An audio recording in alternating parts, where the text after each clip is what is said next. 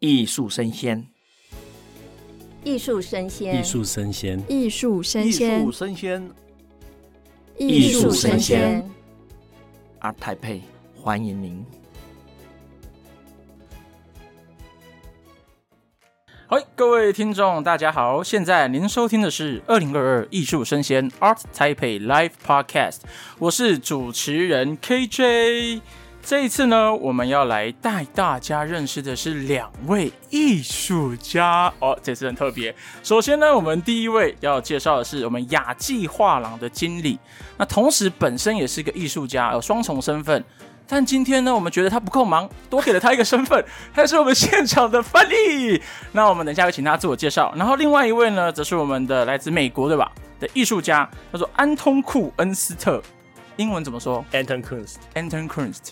我这样念的对吧？说 Anton 就好。Anton 对，Anton。Hello Anton。Anton。Anton。那我们现在先请我们的蓝仲轩经理啊，可以先简单的两三句话自我介绍，跟听众打个招呼。好，嗯、um,，I just wanna introduce myself. Yeah. 好，呃，大家好，我是仲轩。那我现在是雅纪画廊的画廊经理。呃，对，我同时也是一位艺术家。我现在坐在这边的工作是翻译。嗯、才不是呢。对，没有啦。呃，因为我带那个安通，他是。第一次来台湾嘛，oh. 就是他也是呃，明天要在我们画廊举办个展哦，oh? 所以我也是接待他的人，所以我就是稍微陪伴他，好、oh, 陪伴他，好朋友就对了，对对对对对对，对，OK。那明天刚好你有提到展览嘛、嗯，那个个展是十月二十二到十一月二十六，对，所以大家有兴趣的朋友呢，大家透过我们的介绍引起你的兴趣的话，你就可以去赶快去观赏，把握机会。那我们现在请我们的 Anton 就是自我介绍一下，Introduce yourself。哎，是这样说吧？Yeah, yeah, yeah, yeah. yeah. Um, yeah, my name's Anton Kunst, and um, yeah, I'm really happy to be here in in Taipei. Yeah.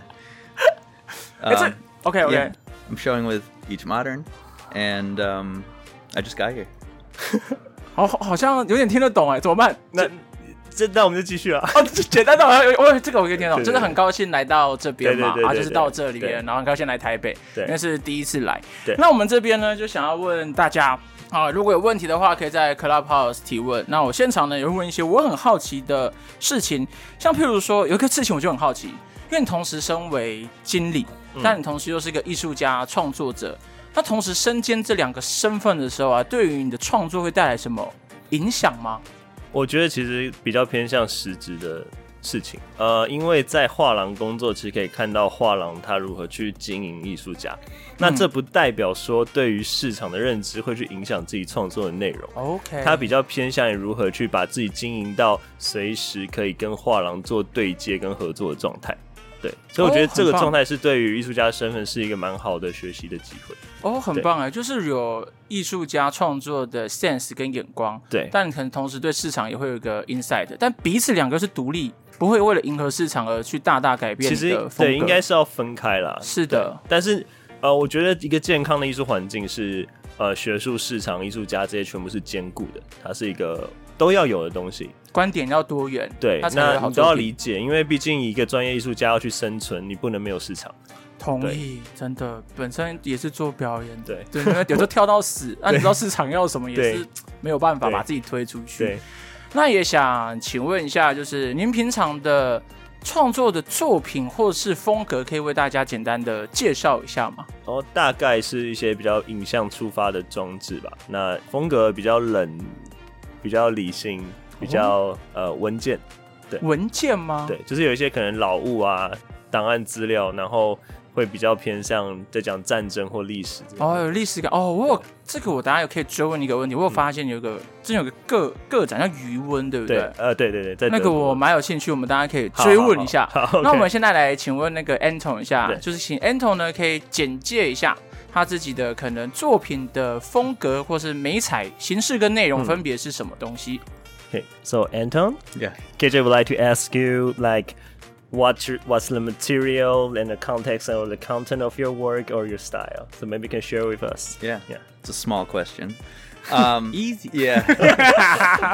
yeah. Well, I mean, for this show particularly, um, I was approaching it more as um, like the overall show is called Sirens, and I was thinking about this idea of like a call, a beautiful call or a song that you know lures you in, and the ways in which that's dangerous, and the kind of precarity of that of not knowing whether you should accept it and follow it or reject it and critique it. And um, but at the same time in a the kind of more unusual aspect of it is i also wanted to allow for myself and the work to be seduced by the siren song also. Usually you're just trying to stay away from the siren song uh, to stay safe and i wanted to yeah allow it to pull me in a little bit. And so uh, each piece in the show and generally the way I work is, you know, I start the piece with a drawing, and then over the course of a few months, it's like sitting there in my studio. I work on everything at the same time, and each one is like a separate battery, and I feel like I'm charging it up with my ideas, but also it's absorbing a lot of the ideas that are around me in the studio and the context of the show where it's going to be shown and the social context. And so the painting kind of takes all of that energy in and uh, hopefully like kind of lives on after I'm done with it as a battery that emits that energy, you know, to the viewer or whoever's, you know, yeah, encountering it, living with it, and yeah, for as long as it needs to. So that's that's the basics of how I'm approaching it. Um, and you know, but they're all oil on canvas, oil on linen, actually mostly. And with this show, I tried to really build up a lot of texture in some parts, um, and a lot of really thin paint in other parts, and try to play with really fast speeds, really slow speeds, careful areas, um, and careless areas, more playful, and just try to create an overall tension between everything. So conceptually between the push and the pull, you know, of beauty and um, danger, but also in the in the color and the texture, um, in everything, you know, this kind of balancing act that it could always just go one way or the other. I'll leave it at that for for your sake. OK，所以呃，来了，重责大任。好，我会加入一点我我我自己的诠释啊。OK OK，对对对，Because I wrote the press release for the Oh, yeah, show, so yeah. I'll add some of my Okay, opinion. So OK，所以它的展览这叫 Sirens。Sirens 蛮有趣的是，它在古希腊的呃神话里面，它是一种人头鸟身的生物。嗯哼，那这种生物它其实算是小精灵。 但是他受到缪斯女神的一种羞辱之后，把他翅膀拔了，所以他这个生物再也没办法飞翔。之后，它可以幻化成一种在海边的人鱼。那这种人鱼他们会唱一首很美妙的歌声，可以去吸引到船员。船员会因为吸被吸引了而把船只驶到岸边，撞船搁浅，然后死掉。所以他最后会沦落沦落成为一种呃害人的。女妖的感觉，对妖精的感觉。啊、那在安通的这个作品会叫 Sirens，就是其实我们可以想想看，我们现在世界的格局哦。是的，我们也许还是抱持着某种希望或正向，嗯、但是同时战乱、疫情、经济崩盘这种事情，哦、很多对，有很多很多这样的状态。所以对于安通来说，这样的歌声是很吸引人的。是那他自己也想要让自己被吸引到这样的危险里面，而不是在一个安全的状态。嗯、但是吸引危险的状态之后呢，我们应该去接受这个状态，或者去拒绝，或是该怎么去面对？这是安东在里面做出的一个提问吧。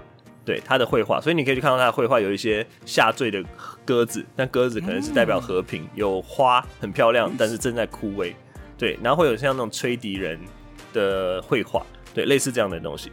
那怎么创作的呢？他其实每一件作品，他会一次画很多幅，但不会说每一件就是马上就完成。他可能会先画一些草稿，放在工作室一个月，然后慢慢慢慢的去把每一件加上。他刚刚说他用电池来比喻，帮每一件去充电。嗯、那这个充电的东西可能会来自他生活周边他可能在社会上看到了，他生活上看到任何东西，他才会把它一次一次一次的加进去，然后到最后就等于说，把他的所有绘画像电池一样充满电之后，他希望观众看到了之后，很像把这个电池给吸收走，就是这个东西会释放出来给观众获得这些力量，不管它是美好的或是危险的，所以他这次也试着在玩一个平衡啦。那个平衡可以说，你可以说是美丽或是危险，那在画作上可能会是。媒材比较粗糙，或是比较平缓，或是画的很快，或画的很慢。他画很快的部分，就是有用他的手沾颜料去做涂抹。嗯、对，所以在这样的危险还有美丽之间拉扯，就是他在玩的一种平衡的游戏。因为你是那种在冲突之间找到一个 balance，对，然后展现出那个张力就对了。对对，就是以形式上来说可以这样。然后如果以内容上来说，给我的感觉很像是说。世界很危险，但不是要我们去逃避跟否定它，而是你承认、接受这个存在。嗯、但是呢，安东会在里面让你找到一些可以面对它的力量，嗯、或是面对它的一些精神。嗯，可以投入其中咯。可以这样说，因为就算我觉得安东他带的作品，它的内涵可能你直接看的时候会有点危险或是古怪，嗯嗯嗯，对。但是整体来说，它是一种，我觉得很像那种有时候我们在玩一些电玩游戏啊，它里面有一些虚幻的。精灵的森林场景那种哦，可以。它毕竟到最后是一种虚幻的、偏于美好的想象。就它虽然说古怪不同，但它不是会让你到第一眼直觉是害怕的。对，它会像让你想靠近去理解它这个背后到底在传达些什么东西，嗯、对吧？可以这样，我我可以可以跟他说，好，你可以跟他说，对对对。So I just explained what you just said, and KJ was like, um, when he's look at your work, mm. he actually see like some kind of danger in there, mm-hmm. but somehow it kind of like encourages us to face it, to admit it, or even like walk into it. But somehow there are still a positive strange yeah. that your pen is trying to give us. Even like some of the creature might look kind of bizarre, mm-hmm. but we still have to get close to them, mm-hmm. try to get get to know them, yes. yeah, and then to know like the whole world and the whole nature. Yeah. yeah. I mean that's that's a great I think read on the work. I, I you know I, I for me it's like the I'm of course like obsessed with positivity, you know. Okay. And I really try to bring that into my work, but naturally I'm thinking about yeah, critically about the world and all of the danger, all the crust. But it's not just danger and mm. positivity There's something, you know, where I want to play with something crusty, crunchy, ugly, you know, and and then try to bring that into the realm of the beautiful, you know, and yeah, play with those two things together. Yeah. 就是除了刚刚在讲的正向的力量，还有像那些呃危险，它其实我们在更形式上的讲是美丽跟 丑的东西啊，它、呃、把它通通放进一种美学里面。对啊，对，可以这样去谈论，因为他的风格其实是非常明显的。嗯，对。那就算它里面画的人物或者一些很奇怪的花盆上有脸的这种状态，其实并不能让人感到害怕。对对，所以作为一种艺术表现上，这个是安东他的风格。嗯，就是有点是结合不同的。No，I said style。他说什么？他说什么？他以为我说 funk。哦，不是，style，叫 just style。OK，那我们也回到了我们仲轩。OK，那对仲轩，因为刚才有提到你可能是跟文件，然后可能一些物品，然后时间好像会有关系。因为刚才提到有个个展叫做余温嘛。然后好像会有一些跟战争有点隐喻相关的红外线，然后甚至是纸飞机也有，就折成纸飞机同玩的东西，可是它跟战争的战斗机好像有一个呼应。就那时候是一个什么样的动机或者什么样的背景，会让你想要做这样的创作方向？其实对于战争来说，战争是我从小就很喜欢的东西。哎、那这个并没有什么，我没办法解释。就是我曾经是试着做过比较抽象或是其他类型的作品。但是我后来就觉得，为什么不能把自己的喜好放在一起？但重点是，有人可能会觉得这看这不就是个直男吗？对啊。但是战争，我觉得没有办法避免了啊！这个就是从内心来的，我无法因为我的身，对我没办法因为我的身份而去要去辩护或者什么东西。是，所以对于这样的状态，呃，因为其实我觉得蛮多喜欢军事的人，其实他是反战的。那这个反战应该要怎么去表现出来，放在作品里面？那尤其我对历史很有兴趣，我对以前的战争的物件很有兴趣，我会把他们找出来，然后把他们的一些符号性啊都去掉，如何回归到同一个人，就是人纯、哦、粹的人的状态。这个部分可以举例看看，你如何把原本有的符号性去除掉吗？像，像是你说那个红外线嘛，那个其实热感相机嘛，那。我们士兵都一般都会穿着有军国家军队的服迷彩装对图案，有挂国旗。但是当我们用那个东西去拍人的时候，oh. 你看不到，它就是个人体。那尤其我拍的人都是被打死的状态，所以他身上残留的体温慢慢消失，那个体温所有人是一致的，大概是这样啊。而且这有点去除说身份国籍，就是回归到人的存在。对，因为这件事情，我自己的人生哲学是身份是万恶之源。哎呀。对，所以说的移除身份，世界就太太平了。但是不可能嘛，所以我只能在艺术里面书法。OK，找到一个管道去传达这样的理念。刚才有一个蛮想再追问一个是，你说你可能有些想知道怎么解释为什么喜欢战争，但你发现好像没有为什么，就是爱上了。嗯、那你有一个印象是说，你有在什么时候发现你好爱战争哦？譬如说你是看了某一部电影吗？作品吗？还是什么的？有这个印象吗？国小。特定没有印象，但就是累积累积下来哦，就有印象的时候就已经是对这个东西很有兴趣。OK，然后就想传达那个去身份化啊，对，以及说和平的这个东西。对，对，OK，那其实这样子跟安东有个蛮给我的感觉啦，就都有一种在危险当中、战争冲突当中找到自己的一个观点，想要去抒发。那现在呢，安东不断的看着我，我也想问安东问题。大家可以跟他讲一下这个，对对对。Um, KJ was asking about my work. Yeah. So I share a little bit, and then KJ says, uh, "My work is also about like danger, mm. like war, like yeah. something terrible, mm, you know, right. tragedies. Yeah. so true. in the tragedies, in those kind of bizarre thing, we play with it. Yeah. Like you do that too. So yeah, yeah. So KJ have a question.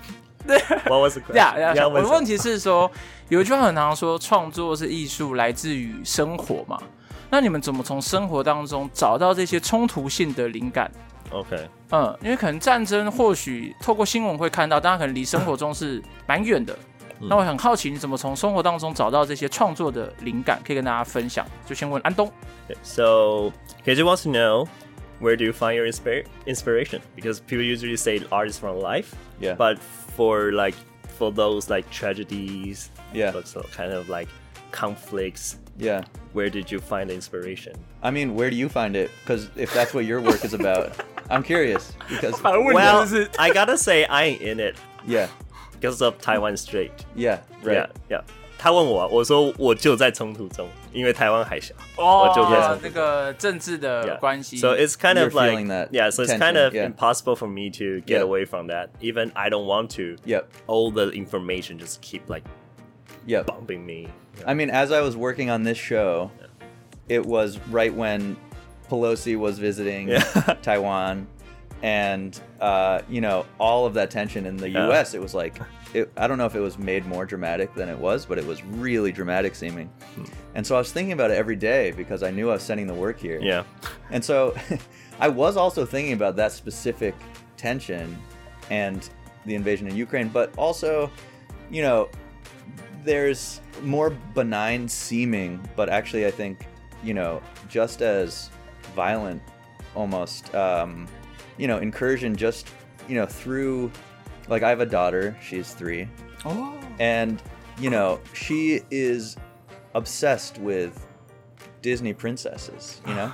I know. And for me, it's so, it's so terrifying to think she's being indoctrinated into, you know, this world of kind of hyper femininity where a woman is an image and, and the image is the object and, you know, that's her whole value.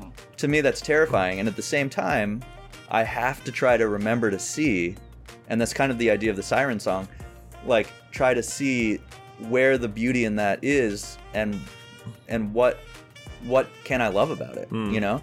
and th- that's a dangerous position to take. Mm. You know, um, how can I try to find the positivity mm. in that? So it's things like that as well. You know, so it's a little bit of both, and then just the violence of nature. You hmm. know, I grew up on a farm, and you know, just seeing a the way that a rooster treats a chicken, or we slaughter our sheep, or things like that. There's this kind of crude aspect to nature that you know is inescapable. Yeah. Yeah, and it's also beautiful and, and essential. Yeah. Yeah. 所以其实他呃有很多因素啊，但那些因素其实都是他生活周遭。一个是他在准备这场台北的展览的时候，刚好是那个佩洛西访台的时候，哦，所以很很担心这件事情，因为所有的新闻都被很夸大，渲染啊，对，被渲染。嗯。那美国那边的舆论也很大，所以这就像很多艺术家，你把一个东西送到一个很准战区的时候，你会害怕这种东西会被炸对掉啊，炸入来，或者他现在来了，他可能回不去这样，所以哦，会有点紧张、哦。，所以他也有想到像乌克兰战争会不会有影响？对，所以这是一件事情。那我们可以先想，先放在心里这件事情。那另外一件事是他有个三岁女儿，女儿对嗯他其实最近又生一个宝宝，哇，对，他是有两个，他是个爸爸。但是因为有迪士尼公主嘛，很喜欢，然后因为现在的世界不管是非常的呃女性符号被很强调这件事情，嗯，那他其实感到很害怕。哎呦，对，可能？可能是我觉得不管是女性被被物化，或是女性被呃我们在讲过度政治正确之类的，嗯所有一切，那女他他对他不知道他的女儿在这样的环境下会怎么样，对哦所以这也是第第二件事情。那我可以讲第三件，就是他从小是从呃农庄长大的，嗯哼，所以里面就有很多暴力，有很多，比如他们会杀羊啊，他们嗯。会杀公鸡啊，这些样的事情，这些东西其实都很残忍。但是我们又可以想到农庄它是一个很漂亮的地方，所以这三件事情都是从很可怕、有点肮脏、有点呃负面的东西，他如何去找到里面其中的美？因为还是有那个美，嗯去 appreciate 那个美在里面，这是他主要去找 inspiration 的一个方向。 Can I add something? Yeah. Yeah. I mean, to like, I was just thinking of a specific example. Is like, there's I have in the show that opens on tomorrow. Tomorrow, yeah. Um, there's like the large, a large painting of a dove, Mm. and it's, it's holding a branch with one hand, and it's unclear whether it's even unclear to me, you know, when I painted it, whether it's falling off the tree or whether it's grabbing onto it as it flies by, you know, or whether it's a safe perch. And, you know, the wing of the dove is kind of shaped like the edge of a axe, you know, or a weapon. It's very sharp. And, you know, there's it plays with this kind of like motif of the dove holding the olive branch. And for me it's yeah, it's just about like where are we headed? Are we about to descend into World War III, or you know, or are we gonna sit in our gardens in the morning and watch a dove, you know, and or maybe it's both. So Yeah. that's like for that that painting kind of like encapsulates Yeah. like the idea. Yeah. yeah. 所以啊、安东刚刚分享的就是在这次的展览里面有一件很大的画， 里面会看到一只很大的鸽子。那这只鸽子它一只脚是站在那个树枝上，嗯但是因为它倾斜的程度，你可能会觉得这只鸽子好像要掉下去了，啊，但又好又好。又好像又没有掉。哦对，就是有那一次那种感觉。那它有一面很大的翅膀，我们可以看，然后那件翅膀很锋利，它比起那只鸽子其他的身体部位都还锋利，看起来一把刀、一把斧头的利刃对戴在它的对。对对翅膀上。对，，所以呃，鸽子我们很常在讲嘛，有橄榄枝的和平的鸽子，嗯。它有点在玩弄这个意象。呃，那他刚刚也说了，就像我们是要去看世界大战，第三次世界大战呢，嗯还是坐在我们的农场里面看我们的鸽子，还是两个都一起？对，所以这是类似这样的这概念。种冲突的对。张力就对。对，我刚才听到有一个蛮有趣的，就是基本上一定是从真的就是从生活出发，嗯，而且我觉得刚才有提到，都会从暴力里面提取出、淬炼出一些美的东西，可是好像也都是好在有那些危险的东西，嗯。暴力的东西，那个美好像更容易被彰显出来。嗯。那我我蛮想问一个想象的问题耶，嗯。如果在一个和平时代，如果今天真的没有暴力的时候，或者我们从小到大都是经历一个和平、没有暴力、没有危险的时候，那个情况的美要怎么被定义出来啊？因为美好像都是有一个相对的东比较西被出来的。对对对，我蛮好奇两位会怎么看这个 看这件事的。Okay. So, because because of the existence of like danger, Yeah. so we can emphasize the beauty. Yeah. If there if there's no danger, if Yeah. there imagine a like a peaceful world, Yeah. how would you explore beauty。 Yeah, you couldn't. Right. 不行，对不对？不行，对吗？那个 yeah. 我觉得，我其实觉得那种那种状况会变成另外一种可怕的状况。我们可以想象嬉皮，嬉皮为什么最后会没办法存在？嗯，因为他的状态可能会变得，呃， 就有点过之，有点对矫枉过正对对对，对不对？就是矫枉过 I 正。was talking about hippie. Oh, hippie, yeah. yeah, yeah, yeah. Like kind of like extreme, kind of like peace and like Yeah. don't care about the the world. Uh, Yeah. 没有那个 Yeah. 危机意识了吧？对，就是感觉就是太随便了，青菜什什么都好这样子。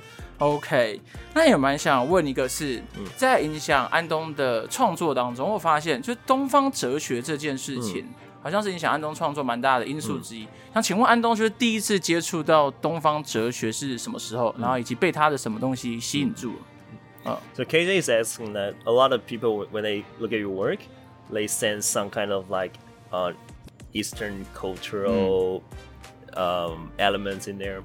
Like, when was the, the first time that you encountered like Eastern culture, and what kind of um, interest that you found in it? Yeah, I mean, like so much of it, so much Eastern culture is filtered through European culture into American culture, through you know that strange colonial obsession with Asian culture in Europe, you know. But so I think it's very present everywhere you look. But for me, I have, I there's something about this idea that it seems to have existed in a lot of Chinese and Japanese uh, art you know way earlier than it did in western art that i've always been really attracted to which is like an extreme spiritual freedom to make something uh, like unexpected you know? And to like work outside the bounds of the rules. Like we were looking at a scroll today from uh, like 1000 and it was it, it had devolved like into total like expressionistic chaos. And it was so old.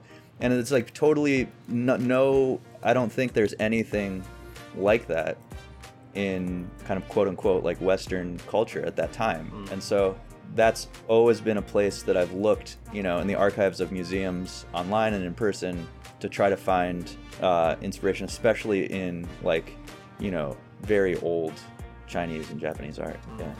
有特 他说：“其实是的，东方的内容对欧美来说其实并不会太陌生，是的，但是这个东方内容所带来的内容，他们是以前欧美的殖民主义，他们可能会会带带回来这种东西，嗯。所以这种东西其实有在，对，但是呃，他也发现说，就像他今天早上去故宫参观，他发现有很多东西是在中国或是日本的传统绘画里面是早于西方很多的。嗯那也许我们在讲油画或是学院派的绘画这种东西，呃，他看到那个东西以外的一种自由的状态。对，那所以他今天才去看了一个很长的卷轴，我也忘记是什么了。呃，但他里面看到一种很表现主义的混乱，那种东西已经超越了。你看在，在他说他刚刚说大概是一千年的嗯西元一千年的时候，那早于西方可以发展到这种表现主义很久很久以前。对，所以呃那时候中国的艺术或者东方艺术，他们也应该是没有看过西方那种绘画。哦，所以可能就是更纯粹他们对对对对对对，一脉相承所以他看到了更为自由、更为有趣的一个状态。哦，有点有点是做，好像都是换位思考，都会看到一个原本习惯的框架外的东西。对对。那刚才那个好像是比较以宏观大局观的去说西方如何接触到东方，对吧？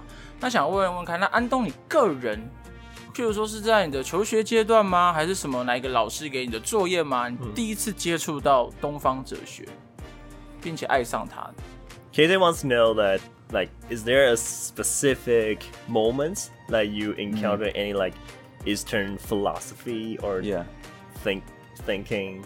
Like, when was that? Yeah, I mean, yeah, when I was like probably 15 or 16, um, I was introduced to some ideas of Buddhism, and I took a course about Confucianism, and that was really appealed to my sensibilities, like at that age, and kind of like really opened my mind.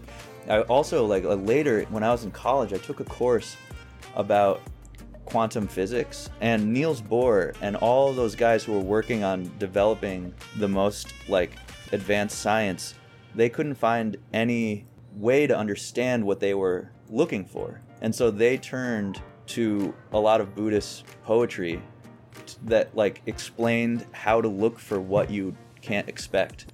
Mm. And I that was really powerful to me to mm. to think about that as an artist. Of course, that's all we're trying to do as artists. How do you look for something you don't know without looking for something? Like how do you how are you open like soil, you know, to water? And so and Thich Nhat Hanh, I don't know if you but I love Thich Nhat Hanh, but that idea in science that they were kind of like looking to Buddhism to try to find lessons for how to see the world really steered me in a deeper way into trying to understand um, the world through that lens. 他第一次接触这种大概是十五、十六岁的时候，是的，对。那十五、十六岁的时候，他其实有上，他是第一次接触到佛学、佛教这种然后他有上一堂课，是那个 那个孔夫子、孔子的课程。他那时候对他来说，他就觉得非常的吸引他。对，那大学的时候他有上一些科学课，但是那个课程比较在讲说有一些无法被解释的科学，那些科学家会用佛教的诗词来解释。那这个解释并不是说把科学找到一个 solution，不是找到一个答案或者解解方，而是教学他们该怎么去看世界。观点式的，让你去自己找答案。对，然后可能是更引导吧，嗯因为其实我们可以知道，以宗教来说，或是以传统的、呃信仰，信仰来说，其实佛教它是更为广阔，它可能更宇宙性、更世界性。嗯，对，所以也许这个有影响吧。对哦，所以就是佛，就是十五六岁，反正就接触到佛的东西跟科学的结合，对好棒哦！因为安通听起来真的好多冲突点，对，东方跟西方的佛学跟宗教跟科学嘛，对不对？然后就是放满满的冲突。嗯那想回过头呢，问一下我们仲轩，像刚才他是被可能安东是被佛教很大大的影响他的一些创作理念跟观点。那在仲轩可能创作的这个路上，想请问就是有没有一个什么样的思想，或什么样的想法，哪一个事件好了，有大大的去影响你的创作风格吗？呃，九一一吧，哦，九一一是一个蛮大的事件。对，因为我后来后来也在纽约读书。九一一后吗？对，九一一后，对我没那么老。对，然后差点被套话呢。九九一，我去参观那个九一的事件，呃，博物馆，博物馆对，有个纪念博物馆在那个金融区那边。是那我觉得我看到了很多爱国主义在里面。从那时候开始，我就去看了很多纪念碑、纪念堂。我们如何把一个呃可能罹难的，或是其实他也许跟这个国家无所相关的人，他们最后会变转换成一种爱国的形式。嗯，对，那就像里面看到很多美国国旗啊，他们怎么去把美国国旗作为一种表彰，然后但是其实里面，对，但其实你不能说，你不能这样把它套套上去啊。这就像我很常在讲的一个主流的意识形态，好像就会被套在所有的人身上，即使有些人并不同意。同嗯，真的对，所以从那个开始，我开始用了比较多人们怎么去看待历史事件的观点，然后再去做一些转化。哦，对，就像我有做过纳粹德国的军人，我们看了他就是坏人嘛，对，所以我把他做了很多人都这样想，对，所以我把他做了一些影像，比如说他们开枪自杀，他们如何要呃摆脱这个身份，我觉得有些人其实也不是都像大家想的全部都是坏蛋，对，一言以蔽之。但这个并不是要用一个方法去证明他们，而是我们如何对呃主流文化或霸权文化做一个反思。对，就是有点不是把思考的空间还给大家，对。把思考的选择对。还给你自己，你自己去判断，对，而不是说他坏人，然后大家就说啊好坏哦，他罚他，对，这样子就差不多是这样。OK，那我想问一个，像刚才有提到九一一嘛，因为虽然说九一的时候我蛮那时候我们俩应该都蛮小的，那你有印象你当初是在做什么？他为什么会让你带来那么大的冲击吗？哦，我你记得他当初带你的情感冲击是怎么样？那天是天哪，死好多人哦，还是天哪，好突然哦？其实那天其实不知道事情我很小嘛，然后早上起床看到新闻，看到两栋大楼被撞，你也不知道在发生什么事以。为在拍电影，然后，然后就一直在讲那件事情。然后我就看到我妈在看那个新闻，觉得很震惊。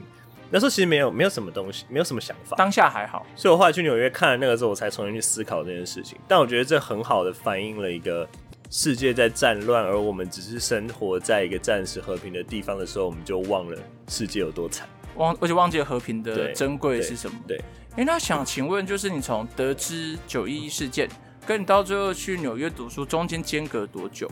蛮久的，十几年吧。那你那时候中间的创作会是什么题材？我那时候没创作啊，我那时候哦，那是后面对对对，后期后面啊，我研究所才真的去创作。OK，哦，不错，越来越有一个轮轮廓的感觉。对对。那呢，就是因为我很好奇，因为对艺术家蛮好奇的是他们的创作理念跟故事背景怎么形成的。嗯、就像原来九一对你的影响这么大，嗯、然后这边我就想回过头再问问看安通，就是关于佛教这个东西。嗯。佛教这件事情是怎么去影响到他的创作的理念或是价值观 ？OK，嗯，想问问看，了解这个佛教对他的创作理念的影响是什么？对，对应该是最后一题哦。OK，嗯、um,，time is running out, so yeah. last question. OK, yeah. how how did like Buddhism or like Eastern culture uh, influence your work? You know, I'm not a scholar of of Buddhism or Eastern culture in general. Um, sure, it's at all. but it's it led me to looking at drawing and painting in that realm and you know that's just where i head when i go to museums or archives and that you know it's really led to a formal exploration of some of the developments that were made in you know china india japan that that i'm not that are so unfamiliar to me as someone you know with the compositional and formal training from the United States. And so that's just helped me open my mind. I use it more as a formal tool because yeah, I'm not I'm not really a scholar of it. Uh, it's like inspirational to me. Yeah. 嗯哼，就他其实就是不算是很深度的学者啦，对于佛教这种东西，对对对对。那其实这种东西，我觉得它可以让他在绘画的时候更圆润，更有空间去探索。Oh. 那其实像这这样的东西在，在普通在呃。台湾、中国、印度、日本是非常家常便饭的东西，但在美国可能并没有那么有办法的受到专业的知识。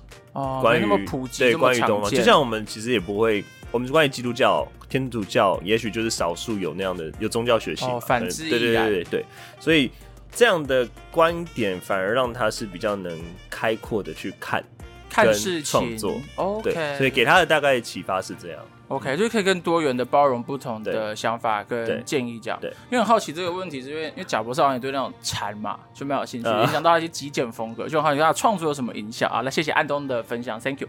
那最后呢，我们 Andy 就是想要请就是两位可以跟我们的听众呢分享一下，就是邀请他们来看这次的艺术博览会，觉得有什么特色可以邀请他们来看？OK，我先讲嘛，还有拉先讲。好，让他先讲。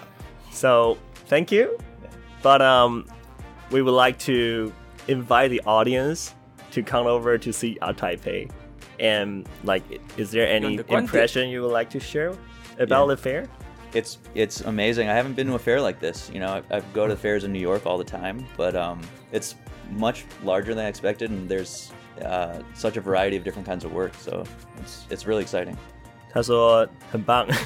他虽然在纽约看了很多艺博会，但是他没有意想到这次的台北艺博会这么大。 哦，对对，然后也非常多元，所以他觉得非常有趣。所以，就大家如果是首次入门看的话，这次可以让大家接受到非常多的艺术艺术的新知，在这一次的展览。对，那我们仲轩呢？呃，台北一博赞，大家欢迎来。因为我没有我老实说，我觉得今年的作品更蛮平易近人的。我老实说，哦、但是平易近人的状况下，它的范畴蛮广的，就是不管是你是新进藏家或是资深的都。蛮有看头的，所以，这次的欢迎大家的观众的 range 变得很大，老手新手都很欢迎一起进来，可能交流培养艺术的氛围就对。好，那我们这一集的节目呢就到这边，我们 Thank you Anton，谢谢，那也谢谢我们的仲轩，那我们就与大家下期再见，Say goodbye，土豪电视，拜拜，Thank you so much，Thank you，拜拜。